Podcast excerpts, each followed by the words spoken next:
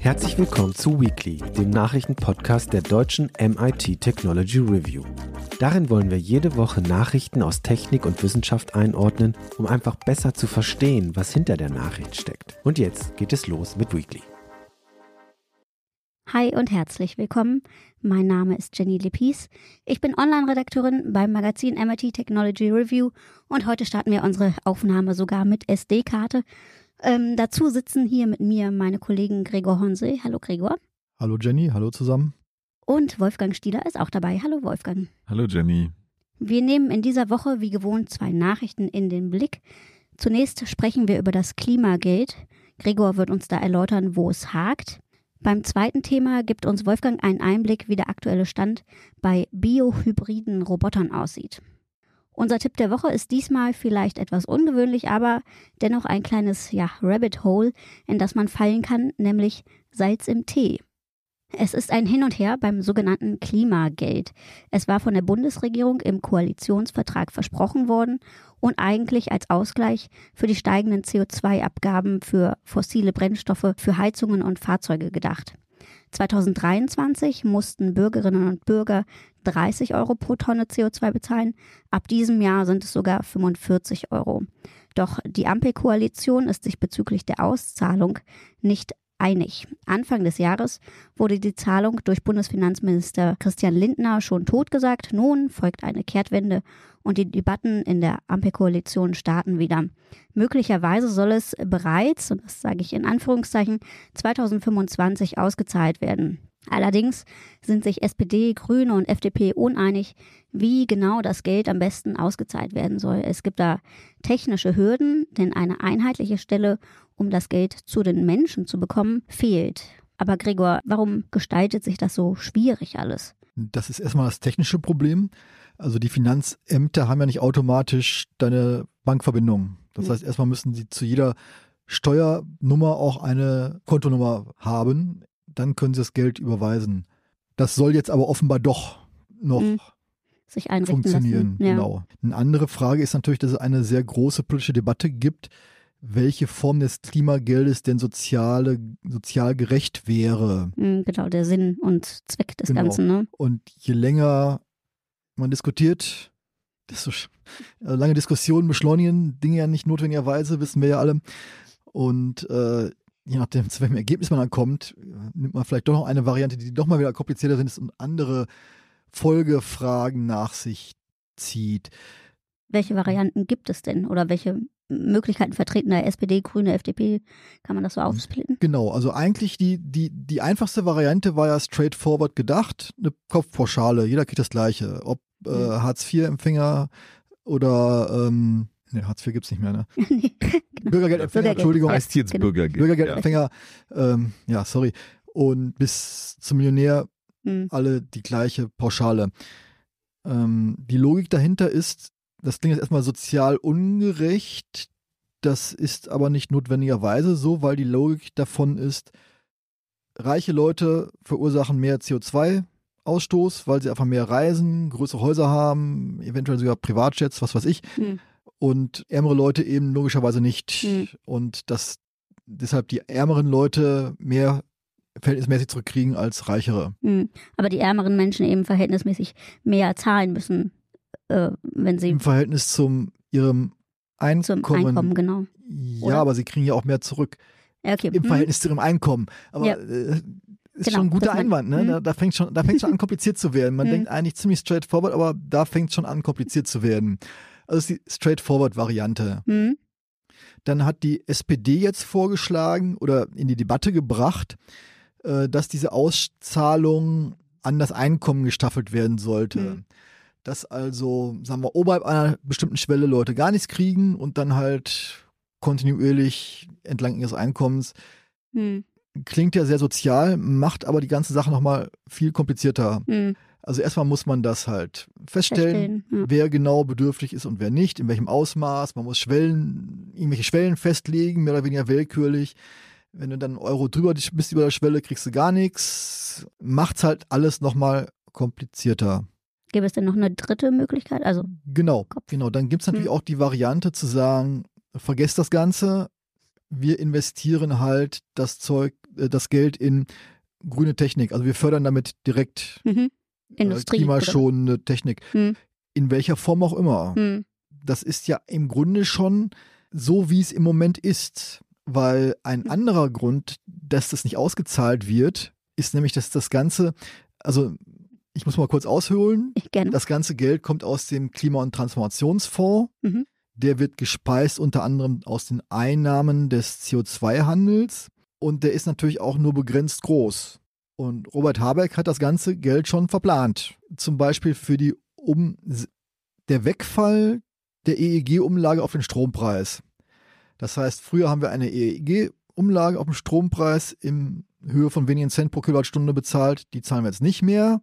Die wird jetzt aus dem Klima- und Transformationsfonds bezahlt. Mhm. Das ist natürlich auch eine Variante, so kann man es auch machen. Man nimmt halt Geld ein aus dem Klimahandel, man macht fossile Sachen teurer und leitet das dann um in äh, klimafreundliche Technik. Ist natürlich die Frage, wie weit das sozial ist. Also so die sozialen ähm, Härtefälle federt man dadurch nicht ab. Nee, klar, die haben immer noch die Kosten zu tragen. Genau. Ne? Dann gibt es noch die Variante, dass man halt speziell konkrete Härtefälle abmindert. Mhm also wäre auch eine Variante dieses einkommensabhängigen Auszahlung. Hm. Das kann man natürlich auch machen. Das wären die Varianten. Und es ist natürlich die Frage, was davon ist am gerechtesten. Hm. Gestern war da eine Veranstaltung vom SMC. Science Media, äh, Science Media Center, Center genau. Mhm. Wo halt diese Frage diskutiert wurde und die hm. Experten mhm. wussten da auch so recht keine Antwort drauf. Mhm. Also die Antwort hängt davon ab, welchen Gerechtigkeitsbegriff man hat. Mhm. Deshalb ist das schwer und die praktische Umsetzung ist natürlich nochmal schwerer. Was die Sache nochmal komplizierter macht, und das fand ich ganz spannend gestern zu erfahren, ist, dass es ja auch darauf ankommt, wie es bei den Leuten ankommt. Also kommt mhm. darauf an, wie es ankommt, sozusagen. Genau, die Akzeptanz, ähm, ne? Ja, genau. Mhm. Sinn und Zweck der ganzen Veranstaltung ist ja eine Akzeptanz zu schaffen für für höhere CO2-Preise oder für die Klimawende im Allgemeinen. Mhm. Und auch das ist nicht so einfach, weil man sollte meinen, okay, ich kriege, ich zahle was, aber ich kriege auch was zurück. Idealerweise, wenn ich sparsam lebe, kriege ich sogar mehr zurück, als ich jetzt äh, bezahlt habe. Mhm. Also nutzt mir unterm Strich sogar was. Aber die Erfahrung mit Ländern, wo es das schon gibt, nämlich in Kanada und Österreich zum Beispiel, okay. mhm. ist, dass das Klimageld relativ unbeliebt ist, mhm. dass so dieser politische Anschub da so nicht richtig funktioniert. Und eine andere Sache ist, dass Umfragen sagen, dass die Leute, auch gerade ärmere oder vulnerablere, wie man so im Jargon wie man da so gerne sagt, dass gerade vulnerable Gruppen es als gerecht, am gerechtesten betrachten, hm. das Geld wieder in klimafreundliche Technik zu stecken. Okay, ach so. Das hätte ich jetzt gar nicht. Genau, das, das fand ich auch sehr ja. überraschend. Also es ist tatsächlich nicht so, dass Leute nur ihren persönlichen Vorteil sehen, mhm. sondern es als am gerechtesten empfinden. Mhm. Ähm, das gemeinsame Ziel zu erreichen, nämlich genau, äh, genau, dass es da auch am effizientesten mhm. eingesetzt wird und so weiter. Ja, das fand ich eine ganz interessante Erkenntnis. Wobei das natürlich auch wieder so eine Sache ist, das gibt natürlich auch. Also es gibt halt in dem Maß, wo CO2-Preise teurer werden und die Betroffenheit, Stimmt. persönliche Betroffenheit höher. Ja, richtig. Ist dann irgendwann die persönliche Betroffenheit dann doch wieder der höchste Faktor. Also hm. es ist alles ganz schön kompliziert. Du sagtest gerade, ähm, Österreich und Kanada haben mhm. das Klimageld. Mhm. Wie wird mhm. denn das da ausgezahlt? Weißt du das? Also ist das so eine äh, Kopfpauschale oder? Ich meine per Kopfpauschale. Ja, also okay. ganz Ganz schlicht ohne ja. Schnickschnack. Hm. Bin ich mir aber nicht ganz sicher. Okay. Ja. Und ähm, dahinter steckt noch eine andere offene Frage, nämlich die, sollten wir denn alle die, den Klimawandel, den Energie, die Energiewende, Verkehrswende, Kampf gegen Klimawandel äh, Wandel ausschließlich aus diesem Transformationsfonds bezahlen. Also mhm. gestern auf diesem SMC ähm, Briefing haben sich die meisten dafür ausgesprochen, dass das auch eine Sache ist für den Bundeshaushalt. Hm. Bestimmte Sachen sollte man einfach aus dem Bundeshaushalt finanzieren. Hm. Jetzt ist es eher umgekehrt, dass nämlich kein Geld mehr im Klima- und Transformationsfonds drin ist oder hm. drin wäre, wenn man es was auszahlen wollte, liegt auch daran, dass damit zum Beispiel die Ansiedlung von Chipfabriken subventioniert wird. Okay. Wo man sich fragen kann, was hat das mit Klima zu tun? Ja, ja, ja. Robert Herbert sagt, ja, aber brauchst, Chips braucht man für alles, also auch für, ja, Klimawandel, ja. so um kann drei man, Ecken irgendwie, ja. Kann man so sehen, aber letztendlich, mhm. nee, ist keine, also das ist halt Geld, was man irgendwie im Bundeshaushalt wohl nicht mehr gefunden hat. Das ist dann halt aus dem Klimafonds gegangen mhm. und eigentlich müsste es umgekehrt sein, dass man eben Energiewende nicht allein aus dem Klimafonds finanziert, sondern auch aus dem Bundeshaushalt. Ja wodurch man auch natürlich sehr viel mehr Freiheiten und Optionen hätte. Wie, wie geht es denn da jetzt weiter? Also äh, die Verhandlungen ziehen sich da weiterhin, oder? Ja, es wird erstmal diskutiert. okay. Und je mehr Diskussionen du hast zum Diskutieren, desto schwieriger wird es natürlich. Also wenn das dann noch, ähm, ja, man braucht erstmal zwei. Man muss, die hm. Finanzämter müssen halt hinterherkommen genau. mit ja. ihrer technischen Möglichkeit, was auszuzahlen. Und zweitens muss man natürlich dann auch sich darauf einigen, welche Summe ausgezahlt werden muss und die Summe würde dann ja fehlen. Das heißt, man mhm. muss dann doch überlegen, ob man diese Chipfabriken oder irgendwas anderes nicht doch aus dem Bundeshaushalt bezahlt, mhm. wo man dann feststellen will, Überraschung, oh, wir haben ja gar kein Geld mehr dafür oder dann wird es da wieder eng. Wieder paradox, ja. Also es gibt ja auch, also es gibt keine Deadline sozusagen. Ne? Es wird munter weiter, weiter diskutiert. Der Preis, der CO2-Preis steigt. Also wenn die, wenn die Ampelregierung noch irgendeine mh, Form von, okay. noch irgendeiner Form, noch in irgendeiner Form hat, Lust hat, wiedergewählt zu werden, sollten sie es schon noch in dieser Legislaturperiode hinkriegen. Wobei man weiß es ja auch nicht.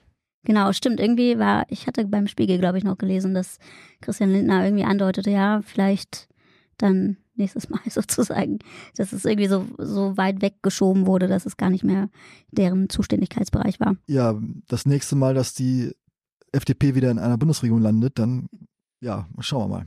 Hm. Ähm, was hältst du denn für sinnvoll? Also, also was wäre für dich der gangbare Weg? Also grundsätzlich finde ich, dass es äh, Einfachheit ein Wert an sich ist. Hm. Man kann nicht jede Ungerechtigkeit ähm, da ein Flästerchen draufkleben, weil das ist ja der Grund, weshalb viele Regeln und so Sachen, Subventionierungen und Regeln und Anträge und bis hin zum, ja, Steuererklärung alles so unfassbar kompliziert ist. Mhm. Und der Versuch, mit Regeln jegliche Ungerechtigkeit irgendwie ausmerzen zu können, funktioniert halt nicht, weil dadurch wird es halt so kompliziert, dass es auch keinem mehr nutzt.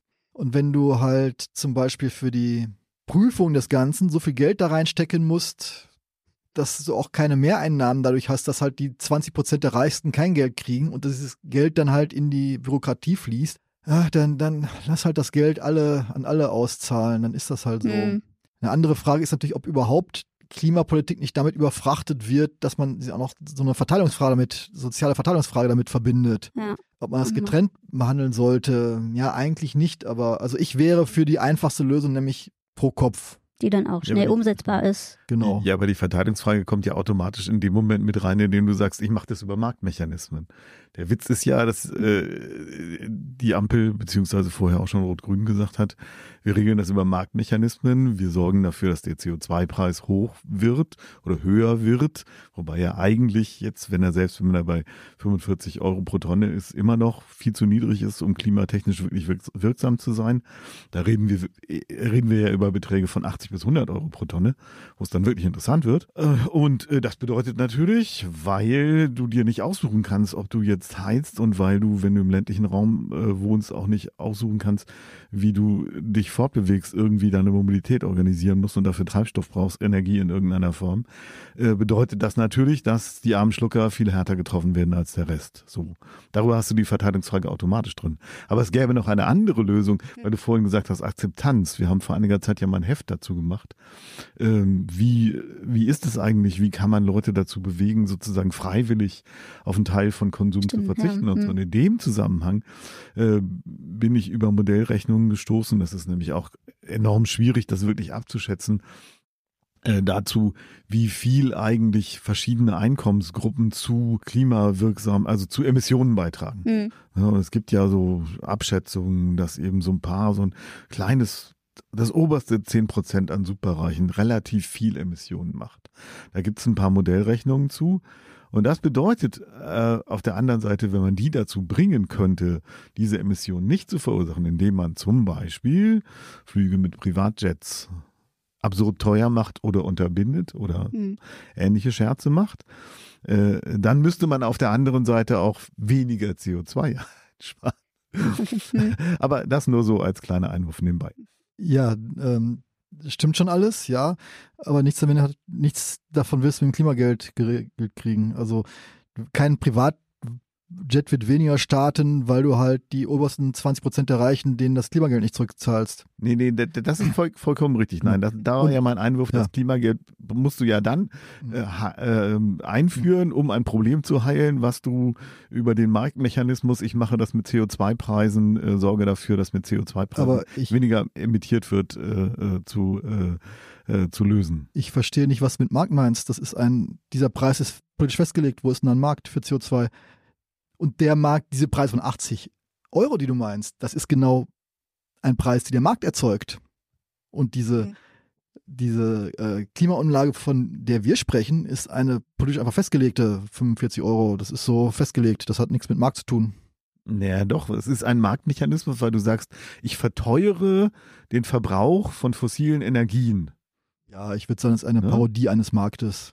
Na gut, also ich verteure das und dann kann ja jeder individuell entscheiden, wie er oder sie damit umgeht. Und das ist natürlich ein Witz, wenn du äh, das eben, bist. wenn du gezwungen bist, ne? wenn du, wenn du das nicht entscheiden kannst, ob du jetzt äh, die energiesparende tolle Wärmepumpenheizung in dein Haus einbaust äh, oder äh, zusiehst, dass du überhaupt irgendwie deine Zwei-Zimmer-Wohnung im städtischen Raum äh, bezahlt kriegst. Ja, das stimmt natürlich. Die Preiselastizität ist niedrig. Genau, das ist die berühmte Elastizität, sagen. von der die Ökonomen immer genau. sprechen. Aber lass uns doch mal, wir müssen mal einen Podcast machen über Fragen des Marktes, ah. Markt zum. Das wird bestimmt Markt. sehr lustig. Das wird sehr lustig, ja. Aber der ich Markt, glaube, dass. Der Markt zum Sonntag. Ja, genau. Das, ja.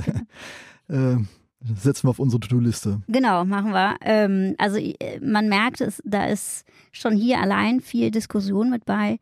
Ähm, natürlich behalten wir das im Auge und dann 2025, Gregor, dann reden wir wieder, wenn das ausgezahlt wird. Ne? Mhm. Und äh, hoffen mal oder verfolgen die Debatte. Ja, nee, ist klar. Gut, versprochen. Damit kommen wir zum nächsten Thema, der Robotik. Und ich finde, das hat schon immer so was Faszinierendes, äh, wie fortgeschritten dieser Bereich ist.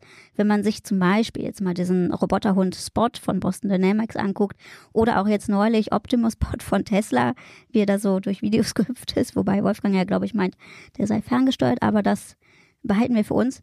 Ähm, einen Schritt weiter geht da aber sozusagen dieser Bereich der biohybriden Roboter.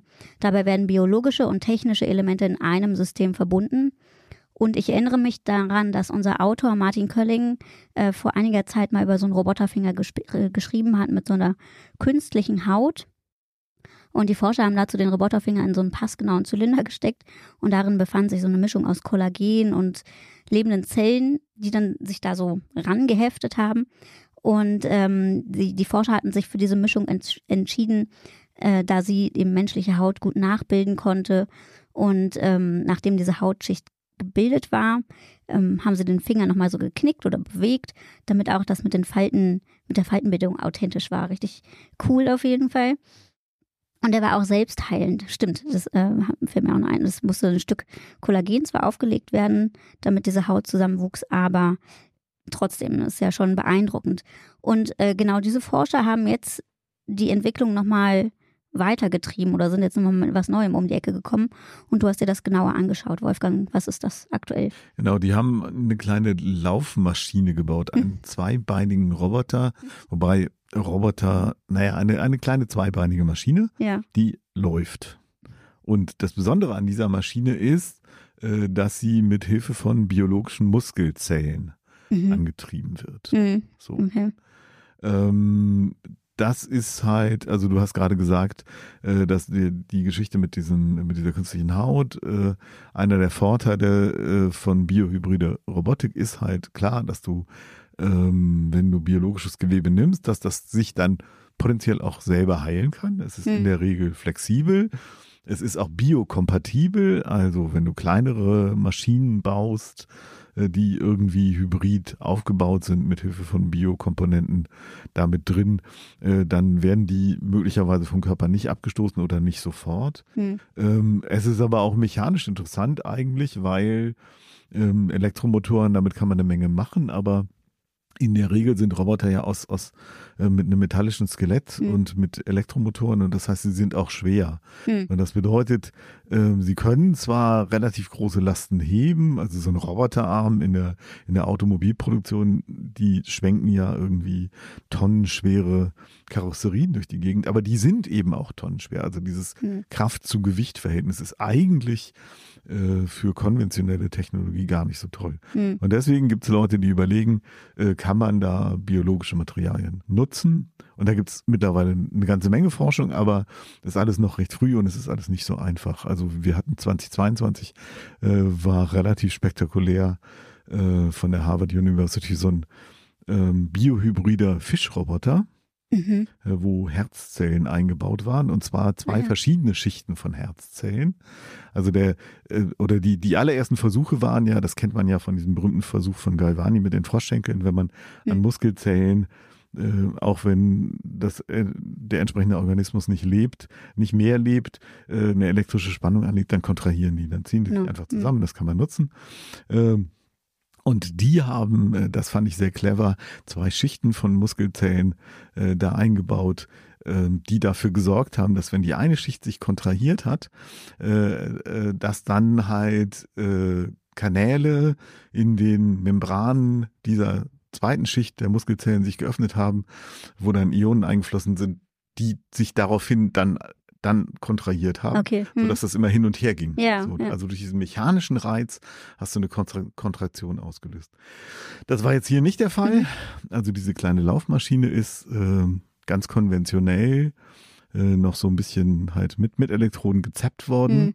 und die haben wirklich äh, die Elektroden da dran gehalten mhm. an die Roboterbeine. Und das Ganze war auch in Flüssigkeit, mhm. in Wasser in dem Fall, mhm. aus zwei Gründen. Einmal, damit äh, dieses Muskelzellgewebe, was sie dafür erzeugt haben, äh, gezüchtet haben, ähm, damit das nicht austrocknet äh, und aber auch, um den Roboter mechanisch zu entlasten, weil obendrauf hat er so einen kleinen Schwimmer gehabt. Ach so, also der hing dann, nur so im der Wasser. Der hing dann so im Wasser, ja. genau, und dann haben die halt an das eine Bein eine Spannung angelegt, dann kontrahierte sich dieses Muskelgewebe, der der Fuß hob ab mhm. und durch das Eigengewicht pendelte er nach vorne und dann haben sie wieder losgelassen. Dann ging der Fuß nach unten. Also kleine so, Mini-Mini-Schritte. Kleine, klar, ja, und wir reden wirklich von der Geschwindigkeit von fünf Millimeter pro Minute. Pro Minute? Ja, das ist nicht viel. Wobei sie gesagt haben, na ja, also wenn man das jetzt automatisieren würde, also jetzt nicht von Hand immer mit einer Elektrode daran, mhm. dann könnte der wahrscheinlich schnell laufen. Der okay. Fortschritt äh, schneller laufen. Der ja. Fortschritt dabei war aber erstens, dass es überhaupt funktioniert mhm. und zweitens, dass sie halt gezeigt haben, äh, dass sie eben äh, so, so eine Art ja, biohybriden Muskel erzeugen können hm. aus einzelnen Muskelzellen, der in der Lage ist, also der relativ groß ist, relativ groß äh, und äh, der in der Lage ist halt auch zumindest so ein paar Gramm zu heben, also eine Kraft okay. von ungefähr zwei Newtonmeter maximal zu erzeugen, was eigentlich schon hm. ganz anständig ist. So, und ähm, in die Richtung sollte es dann weitergehen.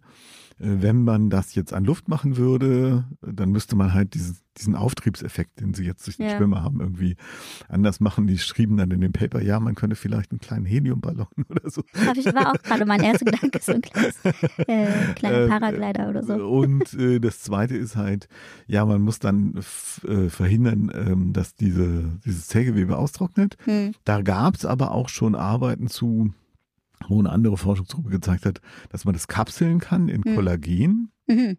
Okay. Äh, und äh, auch Kanäle vorsehen, durch die man dann äh, dieses Muskelgewebe halt mit Nährstoff versorgen mhm. kann.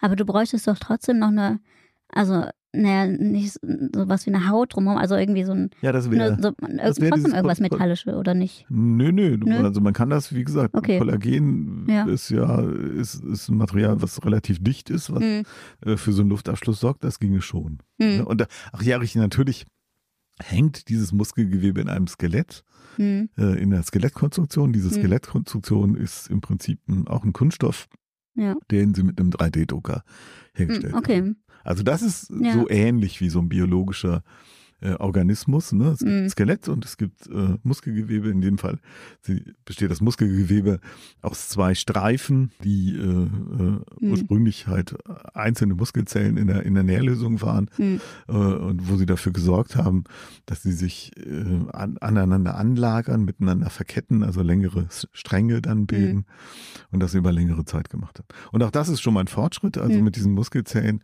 ähm, arbeiten die schon relativ lange. Die haben 2018 haben sie das erste Mal äh, gezeigt, dass sie das können, aber da haben sie im Wesentlichen einzelne Muskelzellen in so einer Art Kunststoff oder flexible Kunststoffmatrix ein, eingebettet. Hm. Okay. Und das war relativ kurz, dieser künstliche Muskel, den sie da erzeugt haben. Das war nur fünf Millimeter lang. Diese, diese Dinger sind mhm. wesentlich länger.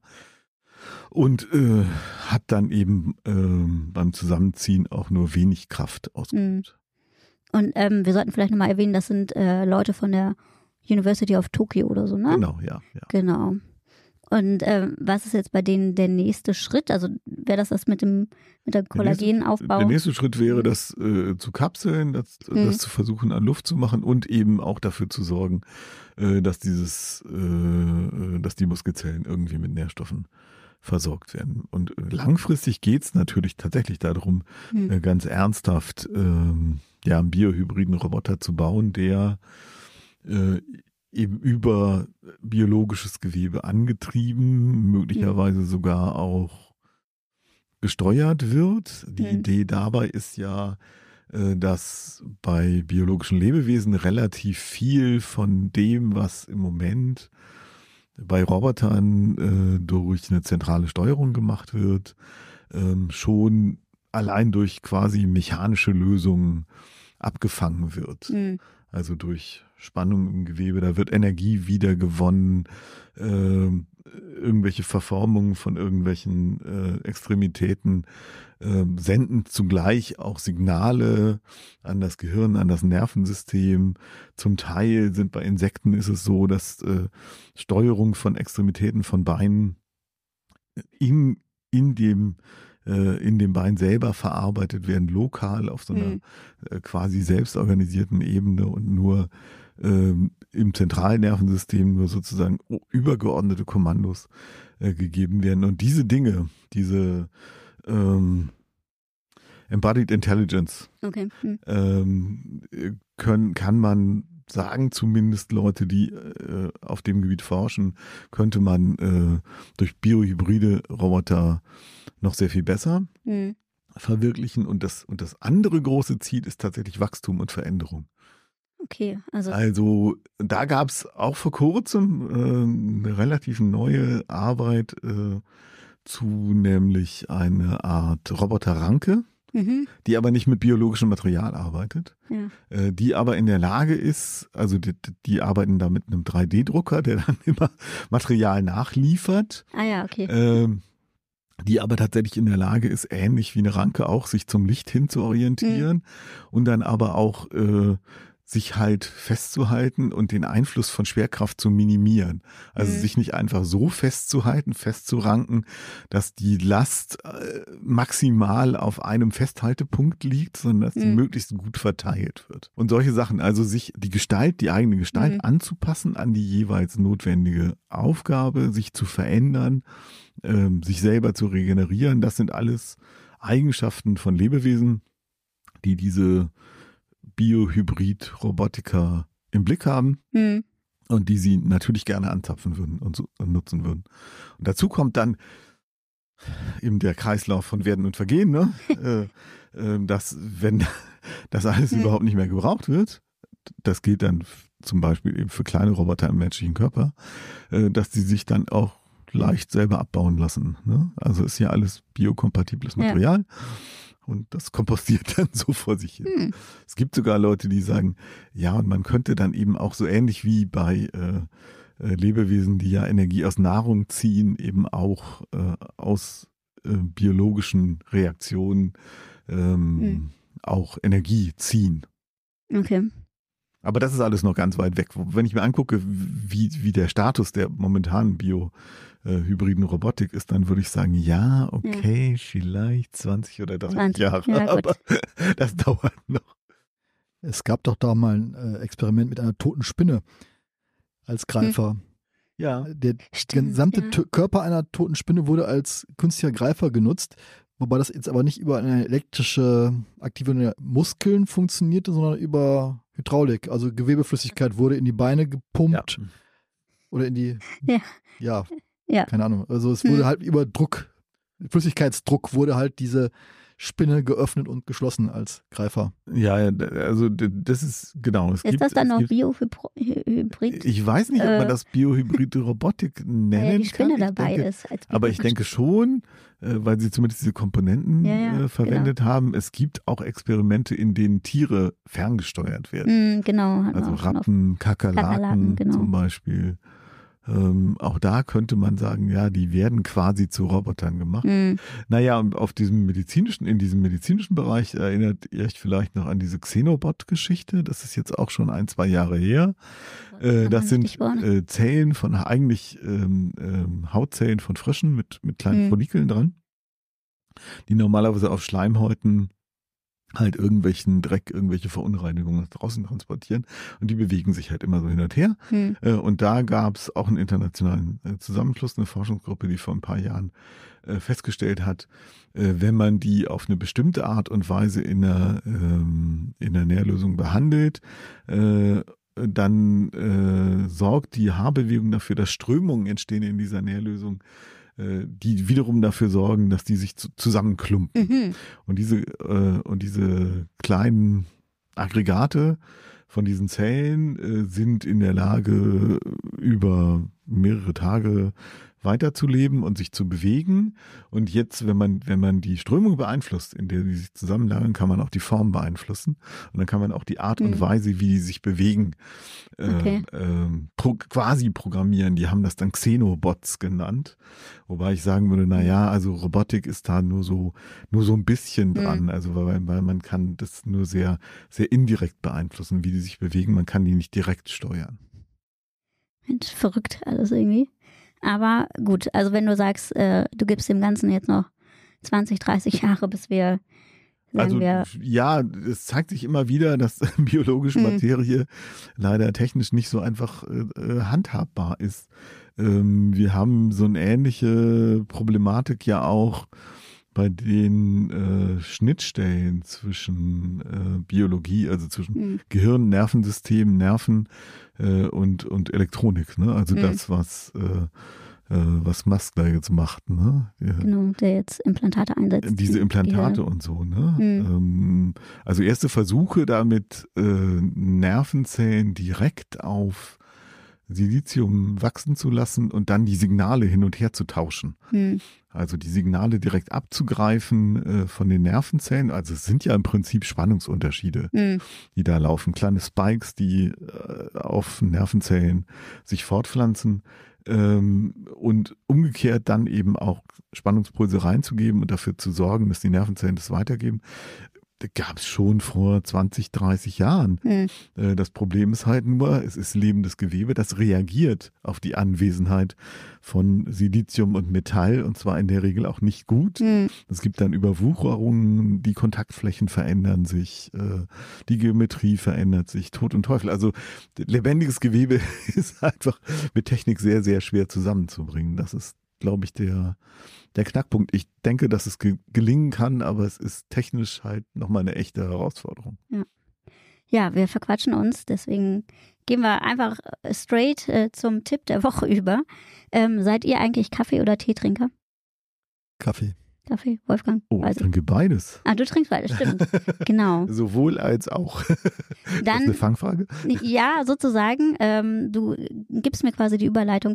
Denn vielleicht magst du mal ausprobieren, ein bisschen Salz reinzupacken in deinen Tee. In, in deinen Tee. Tee. Salz. Genau.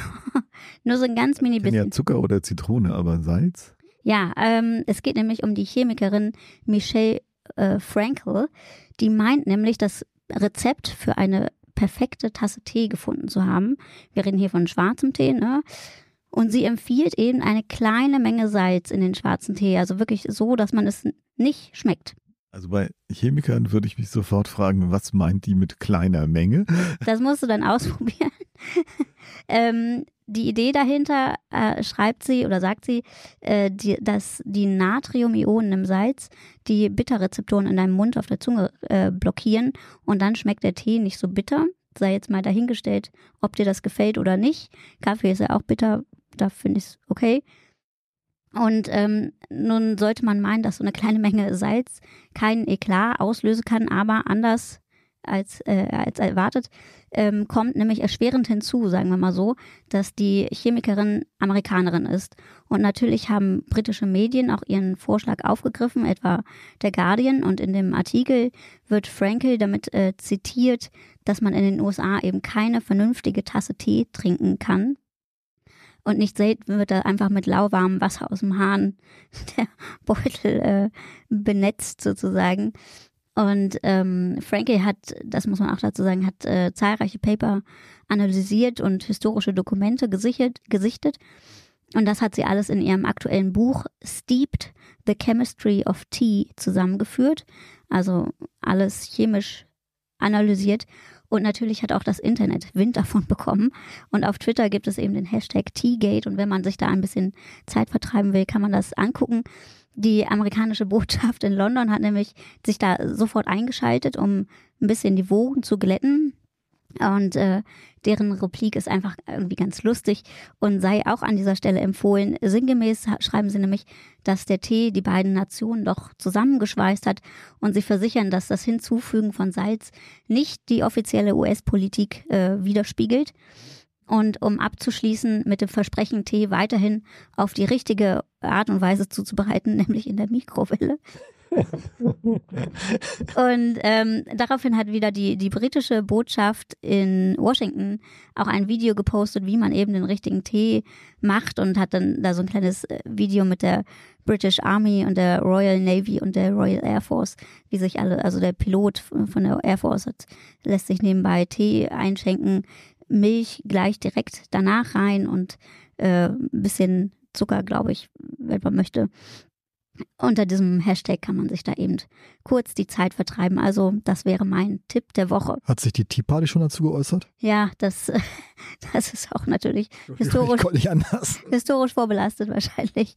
Genau. Daran, daran musste ich auch denken, als du gesagt hast, dass Tee die beiden Nationen vereint hat. Hm, naja. Tea Party, naja. Es ist immer. Darüber gibt es wahrscheinlich unterschiedliche Auffassungen. Mit einem Augenzwinkern zu lesen, das Ganze. Genau. Ähm, könnt ihr ja mal ausprobieren beim nächsten Mal und wir sprechen dann nochmal drüber wieder, wenn wir vielleicht über Kaffee reden. Ich habe auch gehört, man soll mal Kaffee in Salz, äh, nein, Salz in Kaffee machen.